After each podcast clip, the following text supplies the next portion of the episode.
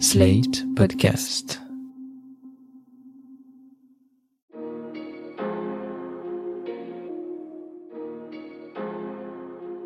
Bonjour et bienvenue dans Le Monde Devant Soi, le podcast d'actualité internationale de Slate.fr.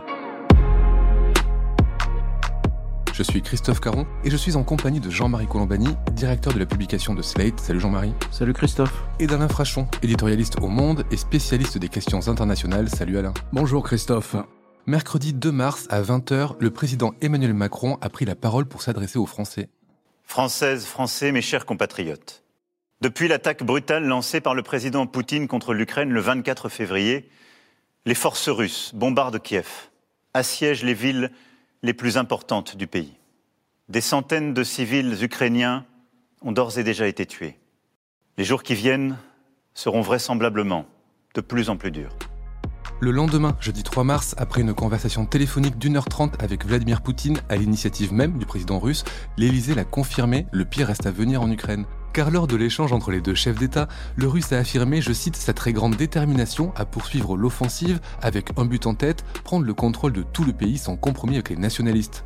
Ce même jeudi, ce fut au tour de Vladimir Poutine de s'adresser à la télévision russe pour faire le point sur, je cite, l'opération en cours. Nous combattons des néo-nazis en Ukraine, a-t-il expliqué, et s'il avance que tout se passe selon le plan prévu, il a pour la première fois évoqué les pertes de l'armée russe.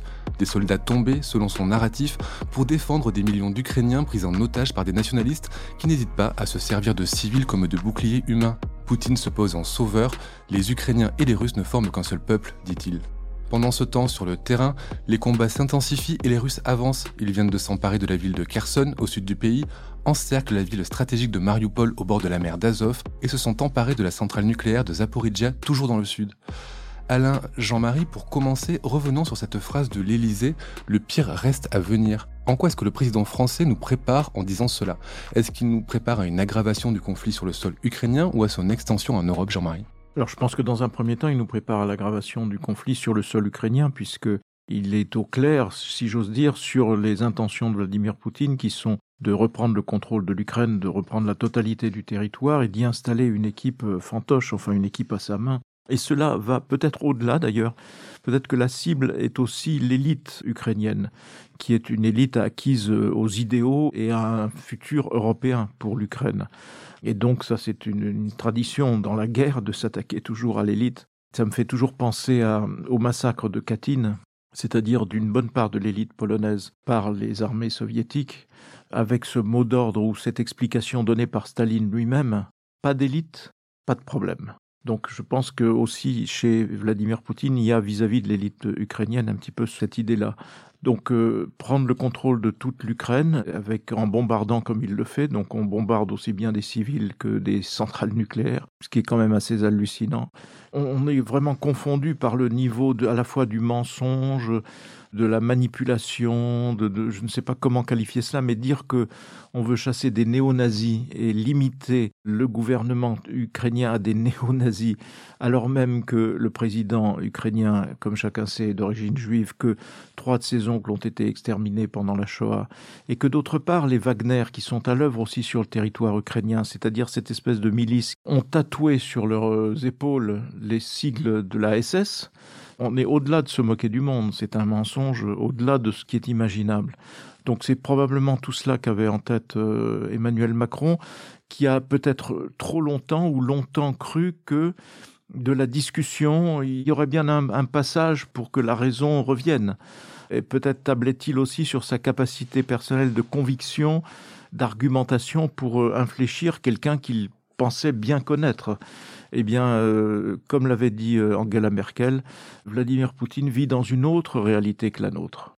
On va revenir hein, sur l'intermédiation française entre Russes et Ukrainiens, mais Alain, quand le président Zelensky, le président ukrainien, prédit une apocalypse en Europe, ce sont ses mots, apocalypse en cas de victoire russe en Ukraine, quand il évoque le danger pour les pays voisins, est-ce que c'est une exagération, est-ce que c'est une hyperbole, ou est-ce qu'il faut vraiment craindre un expansionnisme russe au-delà de l'Ukraine, en Géorgie par exemple, en Moldavie, vers les pays baltes ou la Pologne? Est-ce que tous ces pays peuvent être menacés?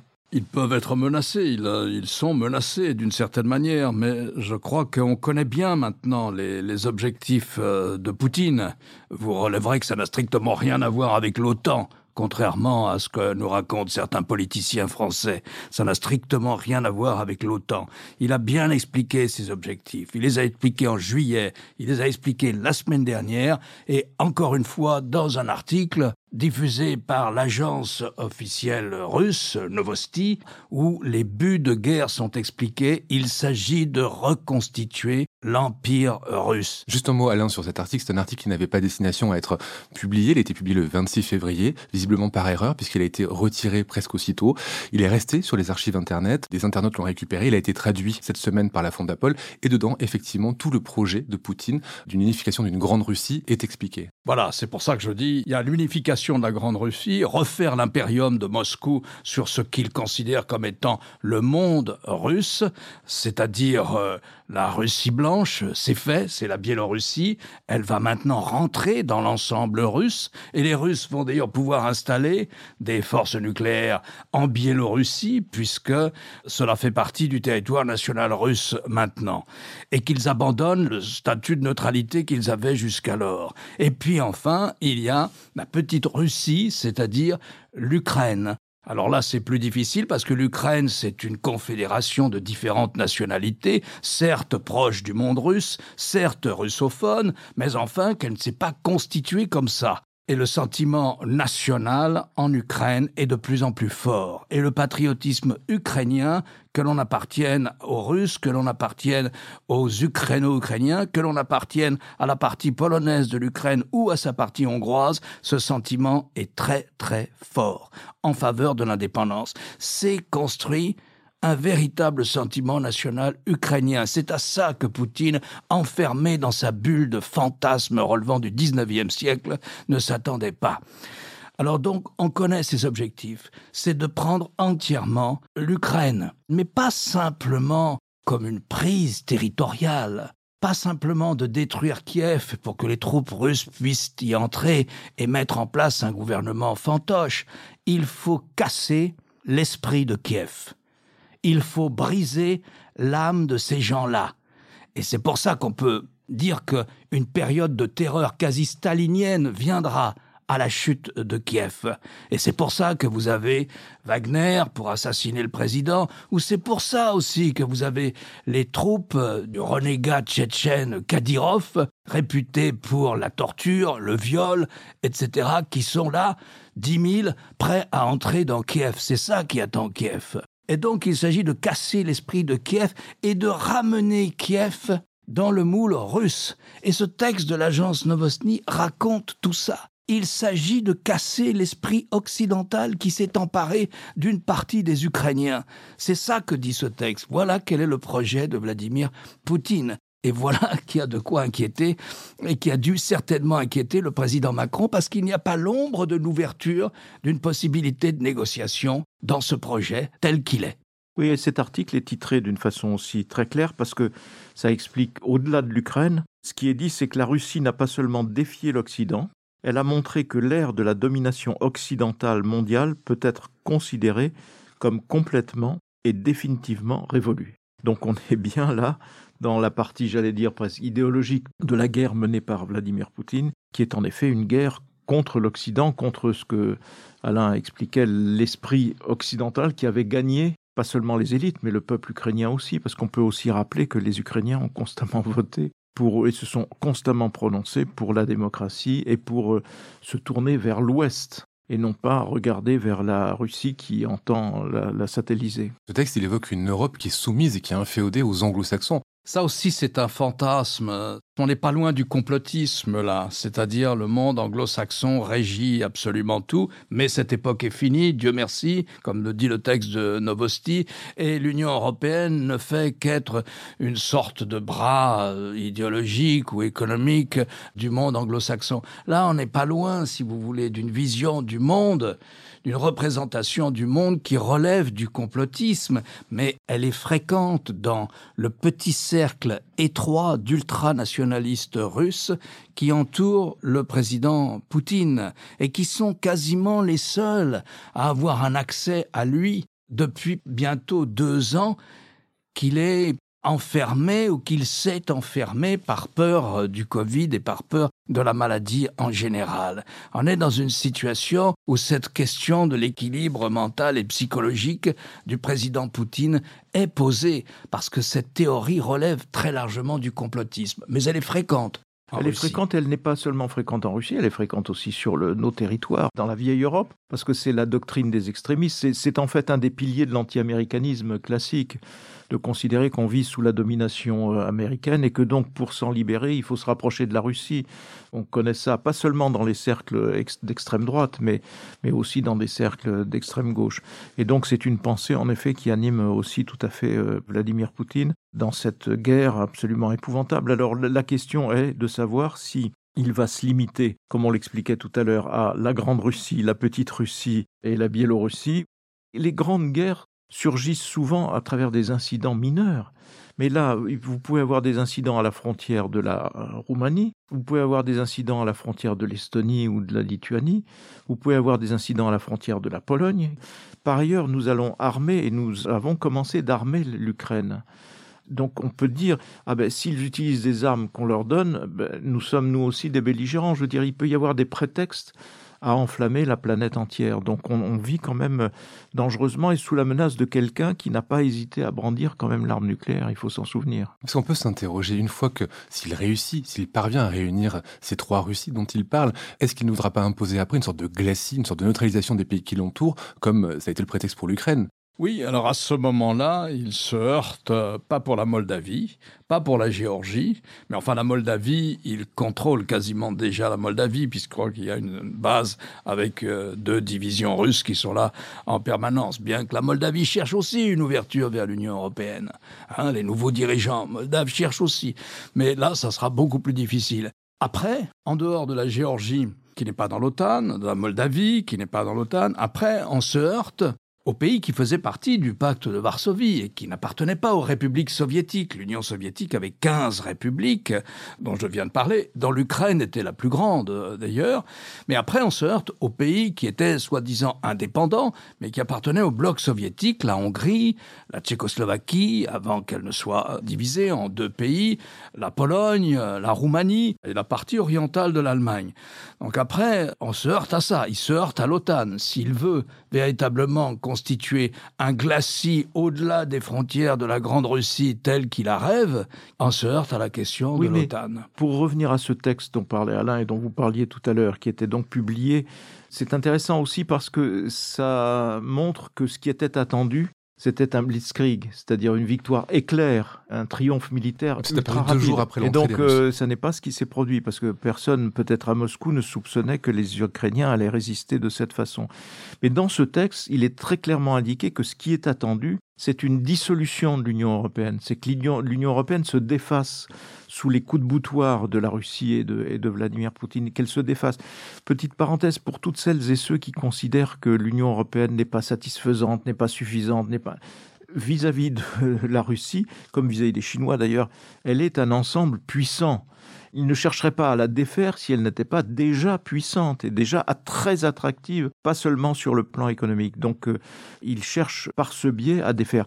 Donc ça nous renvoie à l'attitude qu'il a eue par exemple euh, vis-à-vis -vis de la Hongrie qui consistait à ramener petit à petit la Hongrie à travers des liens divers et variés dans son giron, et probablement a-t-il s'attaquer à d'autres pays. On voit bien que la Hongrie, d'ailleurs, a réintégré le giron européen vite fait, parce que je pense qu'ils ont bien compris ce qui est en train de se passer de l'autre côté de la frontière, et que le souvenir de 1956 doit quand même être présent dans la tête des Hongrois. Donc voilà, parmi les buts de Vladimir Poutine, il y a la dissolution de l'Union européenne. Et est-ce que les demandes récentes de la Géorgie et de la Moldavie d'adhésion à l'Union européenne, justement, n'est pas le signe que cette stratégie ne fonctionne pas du côté euh, en tout cas, elle fait peur, elle fait peur à tout le monde. Il y a aussi une demande de l'Ukraine d'adhérer à l'Union européenne qui serait une sorte comme ça de protection politico-symbolique, même s'ils ne deviendront pas du jour au lendemain des membres de l'Union européenne. C'est une dynamique très compliquée. C'est véritablement une dynamique très compliquée parce que où s'arrête l'Union européenne? A une Union européenne sans frontières est un désastre pour l'esprit européen qui a déjà beaucoup de mal à naître euh, d'une certaine manière. Et donc, où sont les frontières de l'Union européenne? C'est à nouveau, à travers cette crise, une des questions qui est posée. Hein, Est-ce qu'on peut faire une Union européenne à 35 qui ait autant de cohésion économique, sociale et politique que l'Union européenne aujourd'hui? Alors on nous dit euh, la Russie est en train de semer le trouble dans les Balkans, en Serbie, en Bosnie. Elle tente de d'empêcher que ces pays ne rentrent dans l'Union européenne. La question des Balkans va se poser. Dès que cette crise sera finie, la question des Balkans se posera, la question des frontières de l'Union européenne se posera. Moi, je n'ai pas de réponse, bien sûr, là-dessus. Simplement, je voudrais pointer la complexité de cette question. La complexité de cette question et surtout le fait qu'elle interroge l'essence et la substance de l'Union européenne. Elle était conçue pendant la guerre froide. hein. C'est un produit, un sous-produit de la guerre froide. Mais voilà, où s'arrête-t-elle? L'Ukraine posait déjà cette question. L'Union européenne en était bien consciente. Et donc l'Union européenne avait dit, pour tous ces pays, la Géorgie, la Moldavie, l'Ukraine, voire la Turquie, pour tous ces pays qui, à notre avis, nous, Européens tels que nous sommes aujourd'hui, n'ont pas vocation à devenir des membres entiers de l'Union européenne parce que la dislocation démographique serait trop vaste. Hein? Eh bien, pour tous ces pays, nous allons créer ce qu'on appelle un partenariat oriental. C'est-à-dire qu'on va les associer à l'Union européenne commercialement, des échanges constants, des échanges entre parlementaires, des facilités d'investissement, des facilités de visa, pour qu'ils ne se sentent pas en dehors de la dynamique européenne. Et c'est sur ça que Poutine déclenche la crise.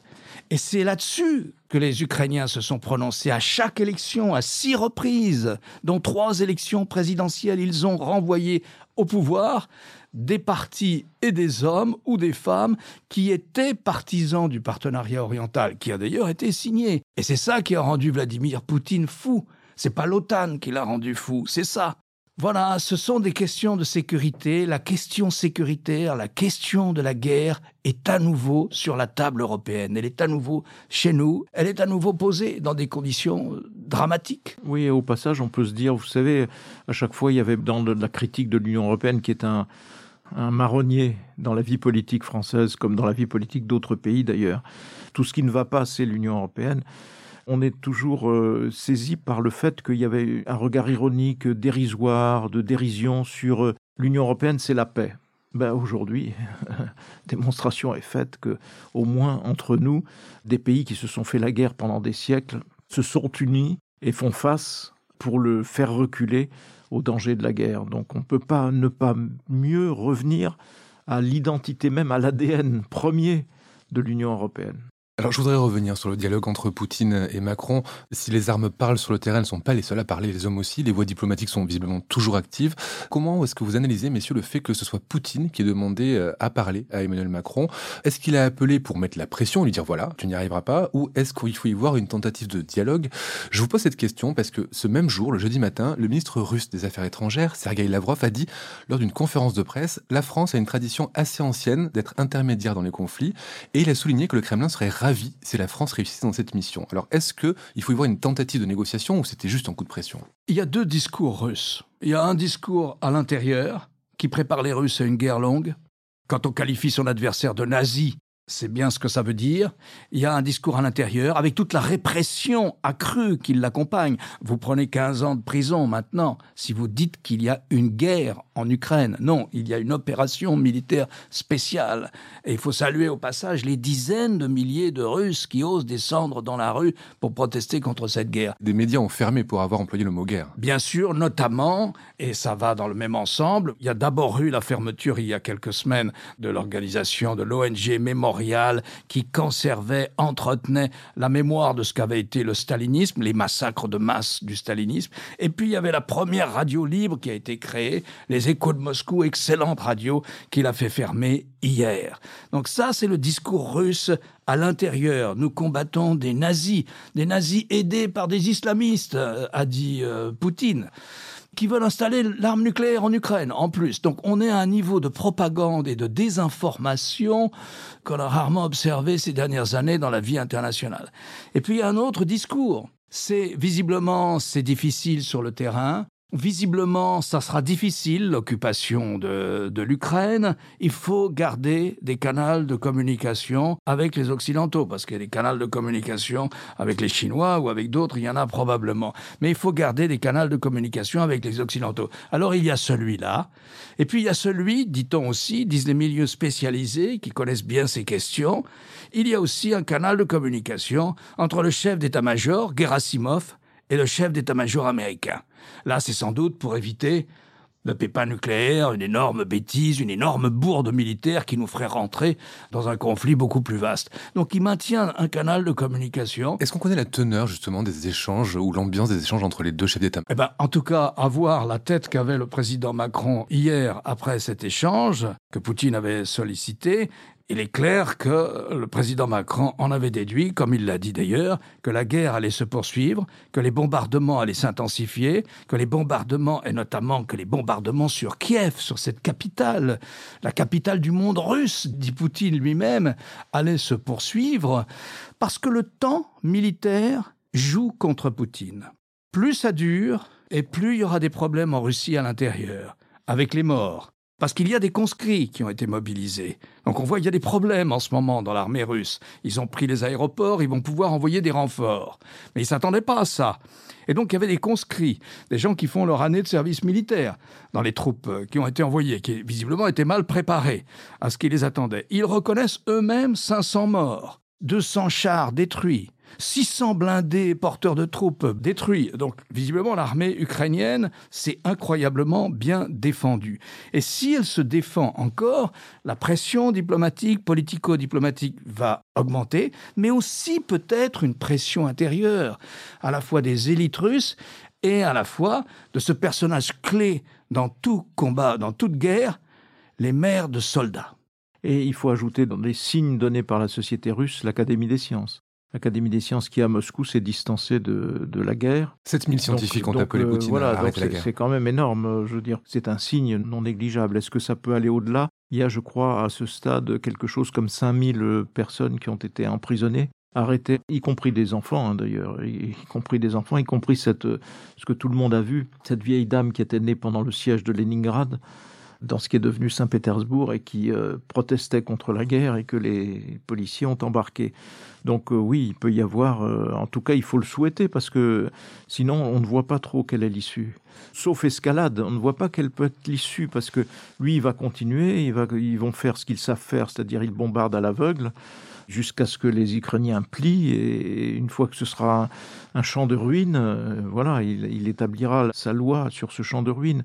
Donc comment l'arrêter entre-temps? S'il n'y a pas un mouvement fort dans l'opinion russe, dans la société russe, je ne vois pas comment ça peut se produire. On peut imaginer un bon scénario, enfin le scénario le moins pire, si vous voulez. Et peut-être celui dont euh, le président Macron et le président Poutine ont parlé hier, je ne sais pas. Mais on peut imaginer, au fond, un scénario où on imagine d'une manière ou d'une autre un arrêt des combats. Ok, Kiev est encerclé, l'armée ukraine est cassée, et on imagine un arrêt des combats. On s'arrête là. Les Russes considèrent qu'ils ont gagné et ils peuvent dire ça à leur opinion publique.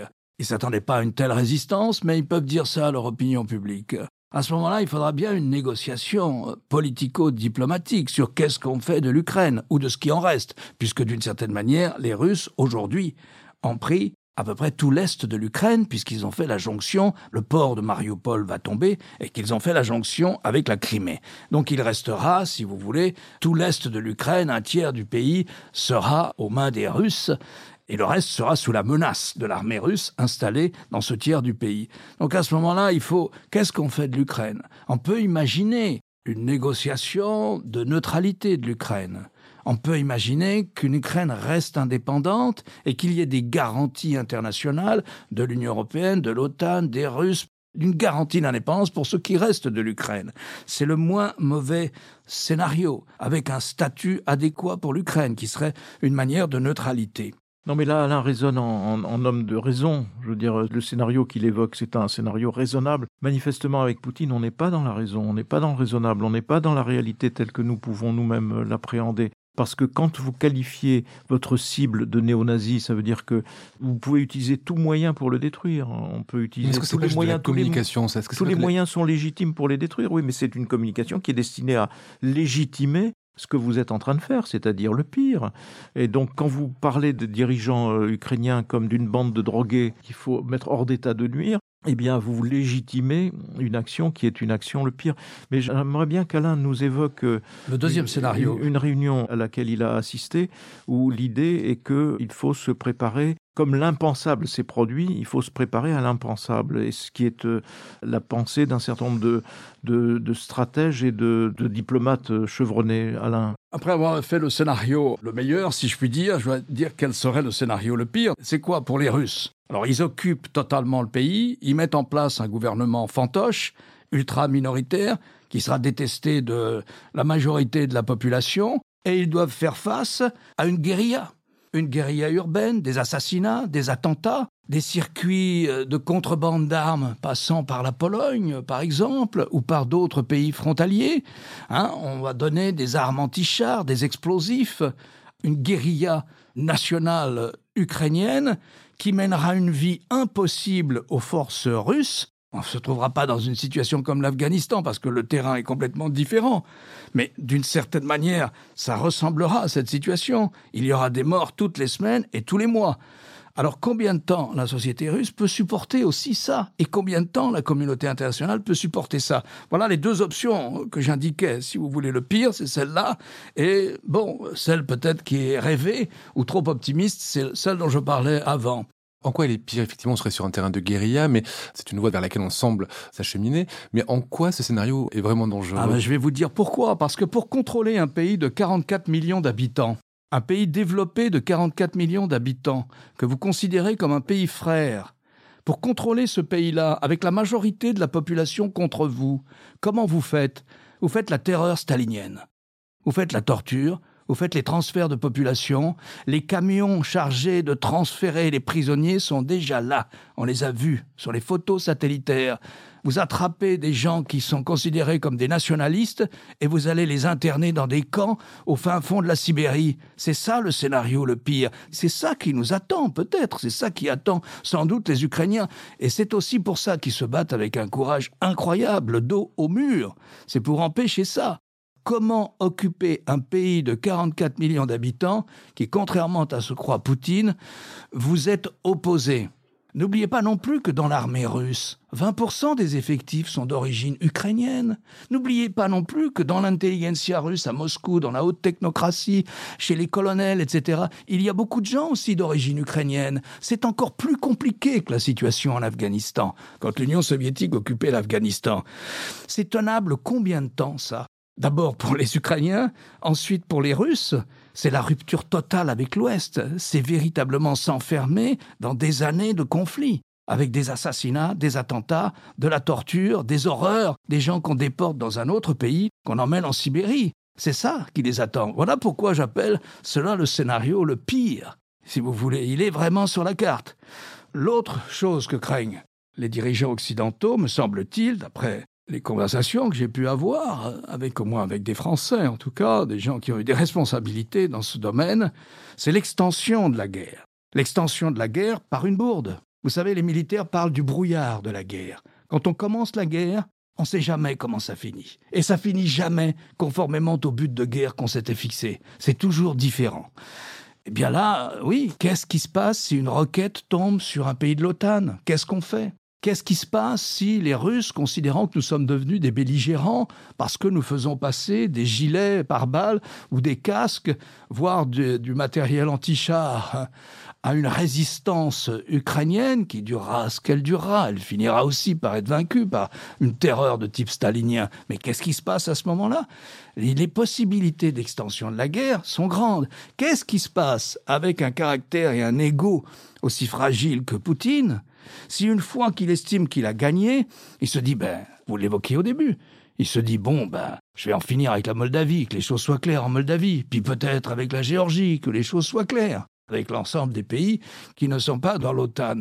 Vous voyez, il y a beaucoup de points d'interrogation. C'est pas cultiver un sentiment apocalyptique, mais quand on entre dans la guerre, toutes les possibilités sont là. J'exclus le nucléaire, qui me paraît impossible à cause de, des relations sans doute qu'il y a entre Gerasimov, le chef d'état-major américain, etc.